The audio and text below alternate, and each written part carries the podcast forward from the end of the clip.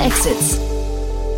Herzlich willkommen zu Startup Insider Daily. Mein Name ist Jan Thomas und ihr hört unser Format Investments und Exits. Wie jeden Morgen begrüßen wir hier die wichtigsten Investorinnen und Investoren aus Deutschland und sprechen mit ihnen über Finanzierungsrunden, über Exits oder über die Silicon Valley Bank. Ja, natürlich. Ähm, das ist das Thema der Stunde. Das habe ich auch heute besprochen mit David Fischer von H3 Capital. Aber wir haben natürlich nicht nur darüber gesprochen, sondern haben nur mal insgesamt einen Blick auf das Marktumfeld gesprochen, über die Marktentwicklung der letzten Tage. Es ist halt einfach so unglaublich viel passiert und wir sind sicherlich nur aus dem Gröbsten raus. Es gibt bestimmt noch ein paar Unwägbarkeiten, ein paar Unbekannte, aber auf jeden Fall haben wir darüber gesprochen und wir haben über zwei richtig coole Startups gesprochen. Das eine knüpfte quasi ans Thema vom letzten Mal, als David war hier an. Und das andere hat wahrscheinlich das Potenzial, eine alternative Anlageklasse zu werden. Also auch ein sehr cooles Thema. Deswegen freut euch jetzt auf ein tolles Gespräch mit David Fischer von H3 Capital. Startup Insider Daily. Investments und Exits. Cool, ja, ich freue mich sehr. David Fischer ist wieder hier von H3 Capital. Hallo David. Hi Jan, freut mich mal wieder hier zu sein. Cool, ja, beim letzten Mal habe ich ja sehr viel über Mode gelernt. Ich freue mich auch, dass du wieder da bist.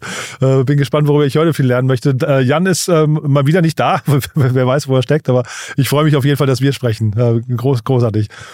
Und äh, vielleicht, ja, erzähl ein paar Sätze zu euch und dann muss ich dich natürlich fragen, wie euer Blick auf die Silicon Valley Bank gerade ist. Aber ich meine, machen wir das Angenehme zuerst, würde ich sagen, ne? Dann machen wir gerne, gerne fangen wir mit dem Angenehmen an. Aha. Wer sind wir? Ähm, wir sind HV Capital, investieren aus der achten Vorgeneration, äh, über 530 Millionen in Startups von kleineren Firmen, ähm, die initiale Finanzierung abbekommen haben, bis zu allen drei, die es in DAX geschafft haben, äh, können wir zu unserem Portfolio zählen.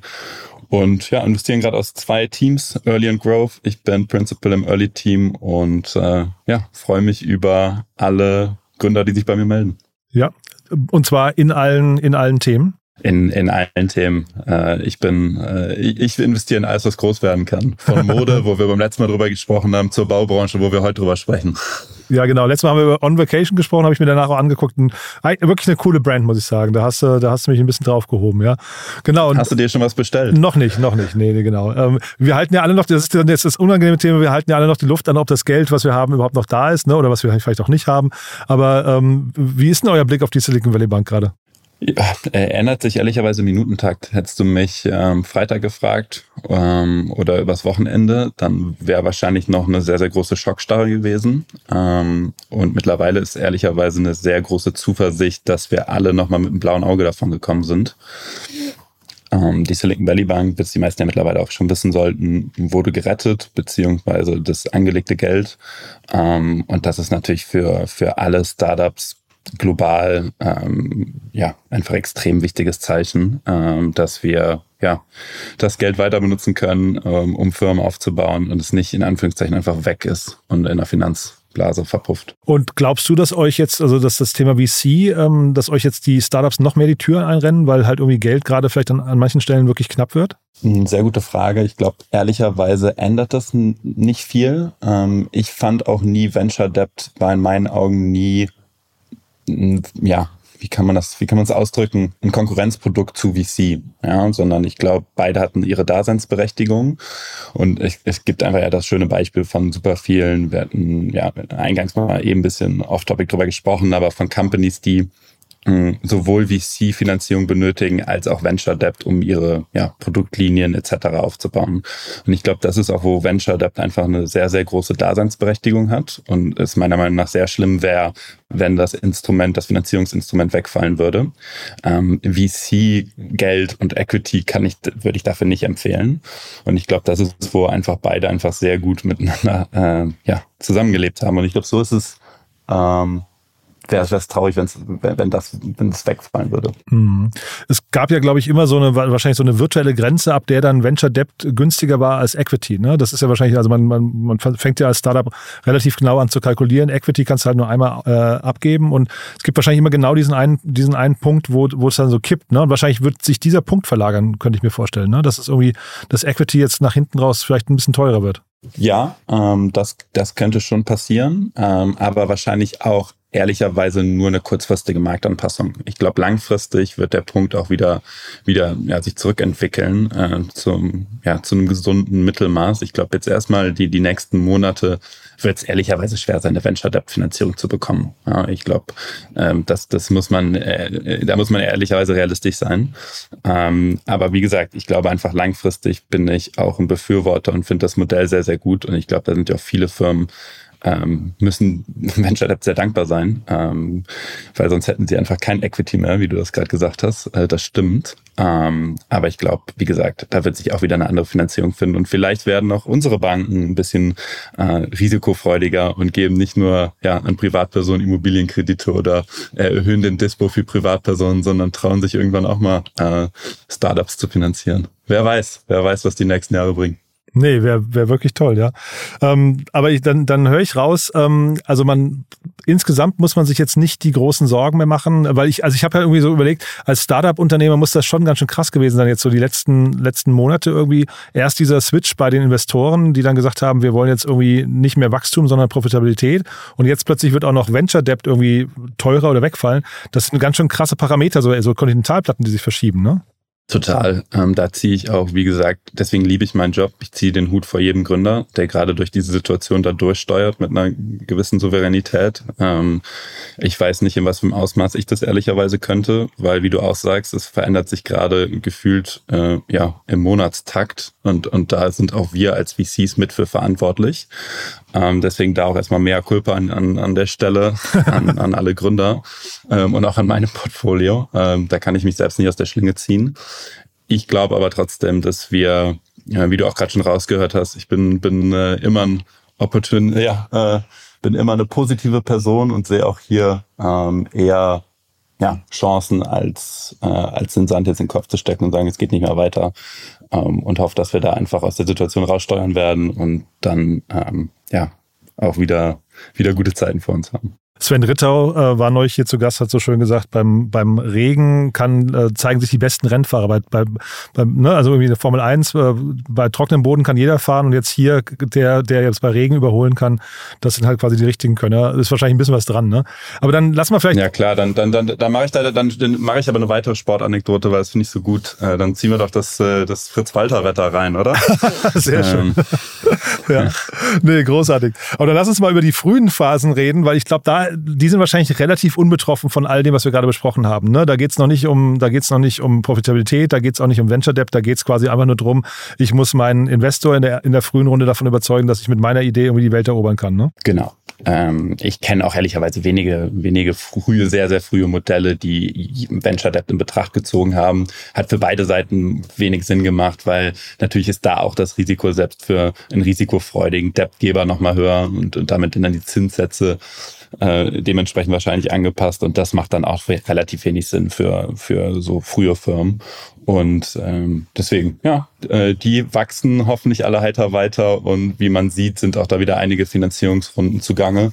Und ich sehe es ja auch an mir selber, Open, Open for Business und äh, suche ja selber die neue nächste Portfoliofirma. Mhm. Und wir knüpfen so ein bisschen an an unser letztes Gespräch. Ne? Wir hatten ja letztes Mal einmal, wie gesagt, über, über Fashion gesprochen, aber wir haben auch über Spectre gesprochen, oder Spectre Automation hieß es, glaube ich. Ne? Und ähm, bleiben eigentlich in dem gleichen Segment, ne? wenn ich wenn ich so richtig sehe.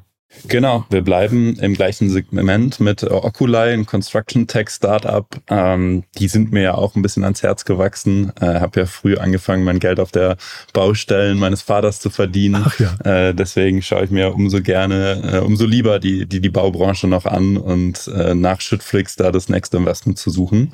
Und deswegen hat es mich dann umso mehr gefreut, als ich dann äh, die News gesehen habe von, von Oculai und der äh, Finanzierungsrunde des Hightech Gründerfonds, ähm, wo ich an der Stelle auch mal direkt äh, ein ja, Glückwunsch an den Hightech-Gründerfonds aussprechen muss, der damit sein 700. Seed-Investment getätigt hat. Ah, ist das so? Krass. Äh, ja, ja finde ich eine unfassbar beeindruckende Zahl. Ja. Ähm, mal schauen, wo ich am Ende meiner Karriere lande. Aber äh, ja, herzlichen Glückwunsch an, an alle Beteiligten. Und es ist wirklich ein tolles Unternehmen. Ich habe mir auch das Video mal, die haben ein cooles Video, was erklärt. Also ist, ist natürlich das Buzzword KI ist, glaube ich, das dritte Wort in dem Video, was dann auftaucht. Aber es ist ja auch KI gesteuert, ne? muss man schon sagen. Also da, da ist es gar nicht zu Unrecht oder kein, ist nicht nur so ein Bullshit-Bingo, äh, sondern es geht halt wirklich um eine, ja, ich glaube, sehr neue, neuartige Technologie, wo Bilderkennung wahrscheinlich im Mittelpunkt steht. Ne? Genau. Ja, also ich glaube, die, die Software ist einfach auch wieder eine Soll-Ist-Terminplanung, äh, die damit automatisch erstellt werden kann und so Verzögerungen halt direkt identifiziert. Ähm, und damit ist einfach ein Bauverlauf äh, lückenlos dokumentiert. Und jeder, der mal auf einer Baustelle war, kann sich dann relativ schnell ein Bild davon machen, wie schlecht äh, Baustellen dokumentiert sind aktuell und wie ja, wenig da bisher digitalisiert ist. Und deswegen freuen mich so Modelle einfach immer mehr, äh, weil der Markt ist einfach stark wachsend. Ähm, wir sprechen gerade von knapp siebeneinhalb Milliarden Markt, ähm, wächst knapp 16 Prozent CAGR year over year. Ähm, die Zahl, die ich im Kopf habe, war 2028 knapp 18 Milliarden groß sein. Und alle größeren relevanten Bauunternehmen, mit denen man spricht, die verwenden bereits solche Modelle. Ähm, und das natürlich dann auch einfach, dass der, dass das, ja, unser Mittelstand, auf den Deutschland also stolz sind, einfach damit nachziehen kann, ist einfach extrem entscheidend. Ähm, und dass wir die Digitalisierung pushen, gerade in dem Segment. Der Markt, den du jetzt gerade, also die Zahlen, die du gerade genannt hast, wie würdest du den Markt umgrenzen? Mm, eigentlich ist es, das sind alle klein bis mittelgroßen Baustellen in Deutschland. Ähm, und die dann auf Software, Software potenziell zugreifen könnten. Also die müssten praktisch dann, ja, ähm, BIM gesteuert sein, was aber eigentlich alle Baustellen sind. Also kann man de facto rausgucken, dass wenn du jetzt bei dir irgendwo ähm, ich weiß nicht, wo du gerade sitzt, aber vielleicht sitzt du in einem Penthouse und guckst über Berlin, jede Baustelle, die du siehst, wird in das Segment fallen. Ach, schön wäre das, ja. genau. Nee, ich sitze hier in unserem dunklen Tonstudio, ne? aber äh, ohne Fenster. nee, aber, aber ich, ich habe das Bild vor Augen, weil ich habe, wie gesagt, auch das Video mir angeguckt und äh, vielleicht nochmal für die Hörerinnen und Hörer, die hängen halt, äh, sag mal, an einem Kran, relativ weit oben, hängen die ähm, eine oder mehrere Kameras und fangen dann von oben an, tatsächlich genau zu tracken, wo sind Personen, wo ist welcher Fortschritt und so weiter. Sehr also sehr futuristisch, finde ich, wirkt das Ganze. Genau, ja, super, äh, super futuristisch. Ähm, und das macht es ja gerade so spannend, weil es einfach diese Kapazität in der Bauleitung freischaffelt, wo man bisher hätte gar nicht dran denken können. Und ich glaube, da nochmal, noch abschließend noch ein Thema zum Markt zu sagen. Ich glaube, es ist ja auch einfach gerade extrem spannend, ne? wenn man sich irgendwie anschaut, wie ambivalent eigentlich die ganze Immobilienbranche gerade ist. Irgendwie durch einen Urbanisierungstrend, irgendwie dieses Bauvorhaben der Bundesregierung, die knapp auf 300.000 pro Jahr beziffert werden. Es ist, und die wachsende Bevölkerung ist eigentlich ziemlich groß großer Bedarf für Bauvorhaben. Aber auf der anderen Seite ist die Auftragslage sinkt halt, ähm, ja, durch eben auch schon eingangs erwähnt, gerade die makroökonomische Situation, steigende Zinsen, Inflation. Ähm, Trotzdem ist einfach ein sehr, sehr großer ja, Mehrwert von Automatisierungssoftwares da und damit auch Kosteneinsparungen, die vielleicht dann das ein oder andere Bauvorhaben wieder realistischer wirken lassen. Ja, tatsächlich, das ist mir noch nicht ganz klar gewesen. Ich verstehe den Case total. Ich habe nur noch kein Gefühl dafür, ähm, ist es hinterher Geschwindigkeit, sind es hinterher Fehler, die man vielleicht früher bemerkt, ne? dass, dass man merkt, dass eine Tür falsch rum einge oder eine Tür ist wahrscheinlich ist schon zu detailliert, aber dass irgendwie eine Fläche falsch ausgegossen wird oder sowas. Ähm, was würdest du sagen, ist hinterher der, der, der, ähm, das Verkaufsargument, mit dem man dann eben auch auf die Baubranche zugeht? Hm, ich glaube, zum einen ist es einfach die Kapazität, die in der Bauleitung freigeschaufelt wird, mhm. ähm, die extrem wichtig ist. Eine Bauleitung ist meistens eine n gleich eins oder n gleich wenige Personen, ähm, was natürlich dann extrem entscheidend ist für den Speed auf einer Baustelle. Und ähm, ja, ich glaube, somit werden knapp acht, acht Stunden pro Woche eingespart. Sowas hatte ich auf der Website gelesen, was ähm, ja auf Dauer einfach dann einfach für, für mehr Geschwindigkeit auf der Baustelle sorgt und auch Kosteneinsparungen natürlich damit einherzieht. Weil solche Baustellen auch in der Regel irgendwie, weiß ich, ein halbes Jahr oder länger gehen können, ne? Genau, ja. Hm, ja, nee, dann, dann rechnet sich das schon. Und äh, Mitarbeiterüberwachung und sowas, ähm, also Stichwort DSGVO und so weiter, das, das ist da kein Thema? Ähm, doch, ähm, und ich glaube, da ist das Spannende, dass einfach die ganzen amerikanischen Competitor nicht nachziehen können in Deutschland so schnell, weil du einfach DSGVO-konform sein musst. Ähm, und das ist natürlich was, wovon ja, äh, die meisten US-Unternehmen noch nie was von gehört haben, äh, sich auch wahrscheinlich nicht mit auseinandersetzen, äh, sicher Meta und Co.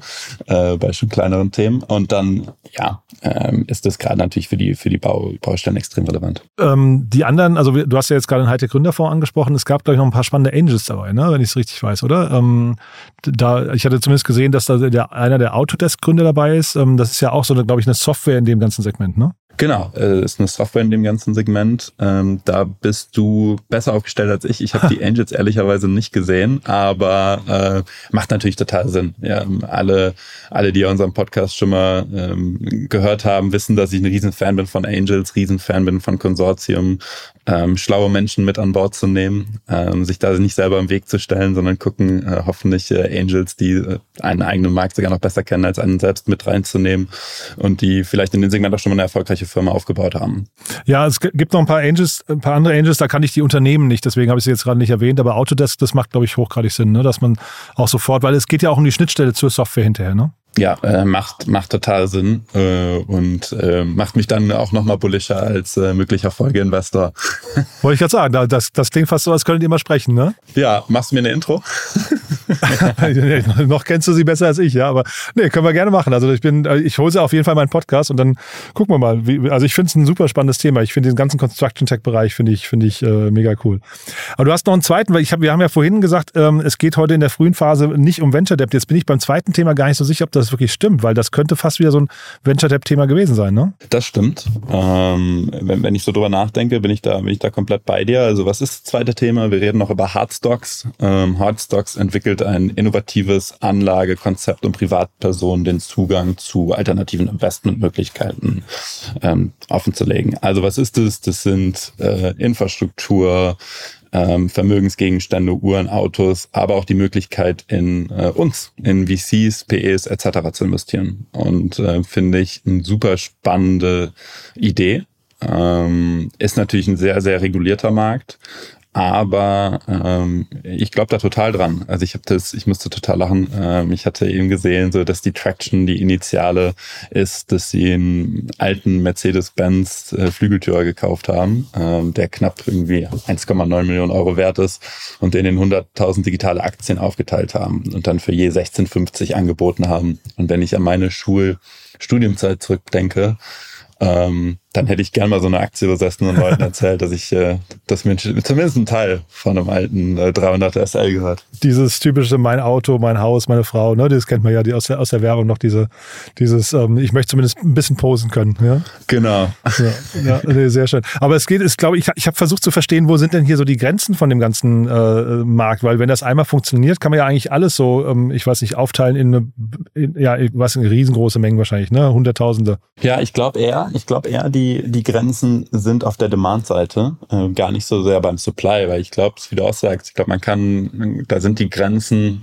ja, es gibt eigentlich fast keine, ähm, sondern ich glaube, es ist eher, okay, was, was ist wirklich relevant ähm, und was möchte man dann auch besitzen. Ich glaube, so das, das initiale Beispiel extrem cool.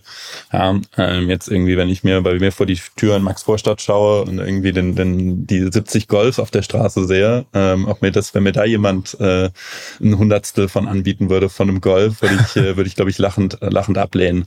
Und ich glaube, das ist natürlich so ein bisschen die, die Frage, okay, ähm, wie groß ist dann auch der Markt und wie relevant ist es? Ähm, und ich glaube, das ist, das was einfach spannend zu sehen sein wird. Und ich glaube eher auch da die Frage, ähm, wie differenziert man sich vom Wettbewerb? Und ich glaube, das ist, äh, was ich da spannend fände, herauszufinden. Und würdest du sagen, Anlageklasse, äh, ist das wirklich dahinter, worum es geht, oder geht es eher um den Spaß? Wie du gerade sagst, naja, dann hat man halt so einen kleinen Teil davon. Oder glaubst du wirklich, da ist eine Wertentwicklung wie bei Kunst oder so, dass man halt ähm, irgendwie auch mitbekommt oder darauf spekuliert, dass das Ganze eben mehr wert sein wird irgendwann in der äh, Zukunft? Ich glaube ehrlicherweise Zweiteres. Also ich glaube nicht, dass man äh, rein aus der Spaß und Freude ähm, zumindest ein erfolgreiches, größeres Geschäftsmodell damit aufbauen könnte. Ich glaube, das, das würde man dann vielleicht einmal machen äh, und dann verliert man dann auch irgendwie den Spaß dran, ähm, wenn man, wenn man damit nicht die Möglichkeit hat, irgendwie, ja, ja plump gesagt, Geld zu verdienen. Und ich glaube, das muss schon ähm, Teil der, der Philosophie, Teil des Geschäftsmodells sein. Und da glaube ich aber ehrlicherweise sehr dran, weil, ähm, wie du auch sagst, ich glaube, Kunst, Uhren, ähm, es gibt, glaube ich, so viele extrem wertstabile äh, Anlageklassen, äh, wo man aber einfach als ja, kleine, in Anführungszeichen, Privatperson einfach keinen keinen Zugang zu hat. Ja, und auch wenn ich mir bei uns anschaue, äh, in Fund einzahlen, ähm, ich glaube, äh, hätte ich hätte ich im Studium auch sehr gern gemacht. Hätte ich auch jetzt äh, bei anderen Funds noch gern gemacht, äh, würde ich gern machen. Äh, und wenn mir das ermöglicht wird, ähm, über ein sicheres Umfeld, äh, finde ich es extrem spannend. Mhm. Ist dann aber hinterher auch wahrscheinlich für eine Klasse von Menschen, die es sich nicht leisten könnten, das quasi alleine zu kaufen. Ne? Weil wahrscheinlich so ein, so ein typischer Kunstsammler oder sowas steht ja wahrscheinlich auch drauf, dass da ein bestimmtes Kunstwerk an der Wand hängt und man nicht eben nur ein, ich weiß nicht, ein Tausendstel davon oder so besitzt. Ne? Mhm. Gute Frage. Jein, okay. ist da meine Antwort. Weil ich glaube ehrlicherweise, ja, natürlich. Also wenn ich jetzt irgendwie ähm, als, als reiche Privatperson eine Rolex besitzen wollen würde, um sie zu tragen, um oder das Kunstwerk an der Wand zu haben äh, oder um den 300er SL zu fahren, dann ist das wahrscheinlich die falsche Ansprechperson. Ja, ich glaube, die, das ist dann aber auch mehr wieder, was wir eben gesagt haben. Ich glaube mehr an dieser Freude daran, das zu besitzen, ähm, als viel mehr dahinter, das nur als Anlageklasse zu sehen. Wenn man rein als Anlageklasse draufschaut, ähm, kann aber die gleiche Person, die diesen Gegenstand besitzen möchte oder tut, ähm, um daran ja, einfach eine Freude zu haben und vielleicht auch denkt, ja gut, selbst wenn ich mir den jetzt kaufe, verliert er keinen Wert. Ähm, einfach noch das Portfolio erweitern und äh, diversifizieren. Und ich glaube, da wird es einfach auch für dann so Privatpersonen relevant, ja? dass man einfach sagt, okay, ähm, warum jetzt nur das, das eigene Auto, sondern dann kann ich noch irgendwie den, den alten Porsche Spider etc. Äh, da habe ich dann einfach nur irgendwie ja, ein Prozent, zehn Prozent an diesem Auto ähm, und an ja nicht an einer Uhr oder an zehn Uhren, sondern vielleicht dann an tausend Uhren. Ähm, und ich glaube, das ist ja so ein bisschen das Beispiel, ähm, was ich heute viel drüber gelesen habe und was ich auch da muss ich äh, ja, muss ich, muss ich mich bei meinen Portfoliofirmen ein bisschen heute entschuldigen. Oh, jetzt zum ähm, ich habe von Christoph Jans gesehen bei, bei Point 9, dass, dass er geschrieben hat, hey, ähm, was ihm, was ihn am meisten in der Situation mit der Silicon Valley Bank be, ja, beunruhigt hat, dass, dass eigentlich alle Portfoliofirmen dann teilweise ihr Geld bei, bei einer Bank horten und nie jemand nachgefragt hat. Ja, und wenn ich da an mich selber denke, ich habe auch irgendwie vier, äh, vier Konten und äh, irgendwie mein Geld aufgeteilt, aber hab nie, äh, bin nie auf die Idee gekommen, bei meinen Portfoliofirmen zu fragen, ob eigentlich das, das unser investiertes Geld sicher ist. Und ich glaube, das ist natürlich was, was wir uns alle, alle VCs ankreiden müssen. Ähm, und ich glaube, das ist dann auch hier wieder ein gutes Beispiel. Willst du, äh, egal wie, ja, wie, reich du dann bist, ähm, eine, zehn, 20 Uhren besitzen oder willst du es dann ja einfach äh, aufteilen auf 1000, 10.000, whatever, äh, ja, ähm, potenziellen Wertgegenständen. Und ich glaube, deswegen kann dann auch mit sowas, vielleicht ist das heute genau der Zeitgeist, äh, das äh, gutes, gutes äh, Timing, um die Runde zu announcen. Ja, und jetzt könnte man natürlich sagen, äh, ein weiterer Vorteil ist eigentlich, dass man dann auch ruhig schlafen kann, weil ja jemand anderes, also nur ne, du hast den, den Wertgegenstand nicht bei dir im Tresor oder, oder im Keller äh, dann irgendwie aufbewahrt. Aber es gab ja jetzt auch gerade, äh, hast du wahrscheinlich mitbekommen, ne, Ende letzten Jahres diesen Einbruch bei Timeless, ne? Die, die, die waren ja, die sind ja, also Timeless ist ja auch so ein Startup hier aus Berlin, die im Prinzip Tokenisierung machen von, von Wertgegenständen. Ein bisschen ein ähnliches Modell, finde ich. Ähm, und die waren ja Teil des Watchmaster-Einbruchs. Ne? Die waren da, hatten da, glaube ich, irgendwie, was ich, ein Safe oder wie auch immer. Und plötzlich ist dann halt auch so ein Unternehmen betroffen, ne? obwohl es eigentlich nichts dafür kann. Ähm, also, und das, ich weiß nicht, ich kenne die Ketten jetzt nicht, was dann versicherungstechnisch beim Endnutzer ankommt. Aber das ist schon auch krass, ne? wenn dann plötzlich irgendwie so ein, ein in dem Fall dein, dein Mercedes oder sowas plötzlich gestohlen wird. Ne? Klar, ähm, also ich glaube, dass das ähm, auch da ähm, gute Due Diligence Frage von dir mal wieder. Ähm, wie, wie kann man sich da vielleicht vor schützen? Was, wie sieht da die Versicherungslage aus? Ähm, wüsste ich jetzt ähm, per se nicht, aber ich glaube, das ist auch ein Stück weit einfach ein Risiko in dem Modell. Ähm, aber ja, ich glaube, das trägst du halt als Privatperson ähm, noch mal deutlich höher, ähm, wenn das Auto, die Uhr dann bei dir im, äh, in der Tiefgarage im Tresor sind. Total. Und äh, vielleicht die Brücke zu dem, was du gerade gesagt hast mit Christoph Jans und so weiter. Ähm, ich glaube, der Begriff, den wir jetzt alle wieder mal vor Augen geführt haben, äh, ist der Begriff Klumpenrisiko. Ne? Und äh, da muss man wahrscheinlich einfach nur aufpassen, dass man zumindest so auch im Privaten vor allem diversifiziert und eben auf mehrere, mehrere Schultern, mehrere Schubladen verteilt. Ja, und das ist genau das. Äh, das ist so ein bisschen dieses Spannende, äh, weswegen ich gesagt habe, ich muss mich auch entschuldigen, weil ja, im Privaten, aber im Privaten machen es ehrlicherweise schon viele. Hm, ähm, ich glaube, weil man einfach dieses Risiko auch einfach mehr bewusst war und ähm, bei, bei vielen der, der Portfoliofirmen, ähm, ja, einfach von, von allen Funds, glaube ich, wurde da teilweise halt weniger drauf geachtet. Und ich glaube, das ist was, wo, äh, wo wir alle nochmal deswegen mit dem blauen Auge davon gekommen sind. Du hast ja gesagt, wir bleiben optimistisch, ne? oder wir haben einen Grundoptimismus und der, den lassen wir uns auch nicht nehmen. Klar, ich bin Kölner. Die Grundgesetze lassen wir nicht nehmen. Ja, cool. Nee, du dann, also äh, war, war super spannend, David. Dann vielleicht noch zum Abschluss, wer darf sich denn jetzt melden? Gibt es denn, gibt's denn äh, vielleicht, das wäre vielleicht noch eine spannende Frage, auch wenn du sie wahrscheinlich gleich beantworten willst, aber gibt es denn jetzt Themen, die du jetzt gerade nicht mehr sehen möchtest, weil du denkst, da hat sich die Marktlage zu sehr geändert? Äh, ja, ich würde nicht direkt in Venture Debt Provider investieren, nein. ähm, nee, aber wir sind Open for Business, ähm, suchen spannende Themen und, und wie gesagt, das ist, warum ich diesen, diesen Job so liebe, dass äh, es gerade mutige Menschen gibt, die ähm, an sich, äh, an ihr eigenes Glück glauben äh, und äh, Companies starten und ich hoffentlich äh, ja ihnen da auch teilweise Unterstützung geben kann, äh, sei es mit Geld, sei es mit Tipps ähm, und äh, vielleicht dann über einen längeren Zeitraum. Super, David. Lieben Dank, dass du da warst und ja, dann freue ich mich aufs nächste Mal. Ja, freue ich mich auch, äh, wenn der andere Jan mal wieder nicht kann. ähm, ich werde mich ja so schnell hier nicht wegbewegen und äh, freue mich. Bis bald. Bis dahin, ne? Ciao. Ciao.